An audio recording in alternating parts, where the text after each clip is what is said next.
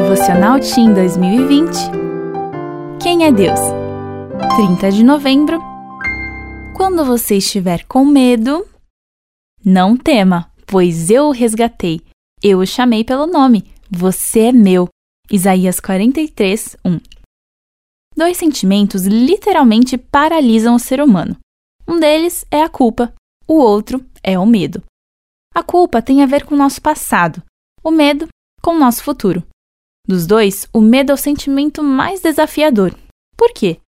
Uma pessoa que se sente culpada está preocupada com algo que já não está mais em seu controle, mas alguém com medo do futuro está pensando em algo que talvez ela possa tentar controlar.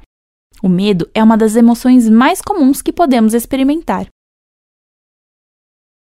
O que o amanhã nos reserva?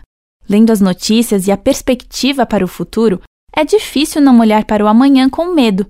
As pessoas têm medo de não se realizar emocional, profissional e espiritualmente. Elas têm medo de muitos tipos de coisas. Mas temos boas notícias. Ter medo é opcional. Em vez disso, você pode escolher confiar em Deus. Ele conhece o futuro, e se você confiar nele, ele estará com você quando o medo bater à sua porta. Você não precisará enfrentar seus medos sozinho.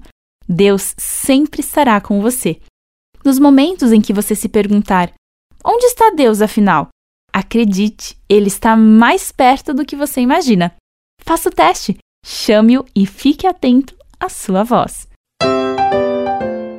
Meu nome é Aline Littke e eu trabalho como editora assistente na CPB.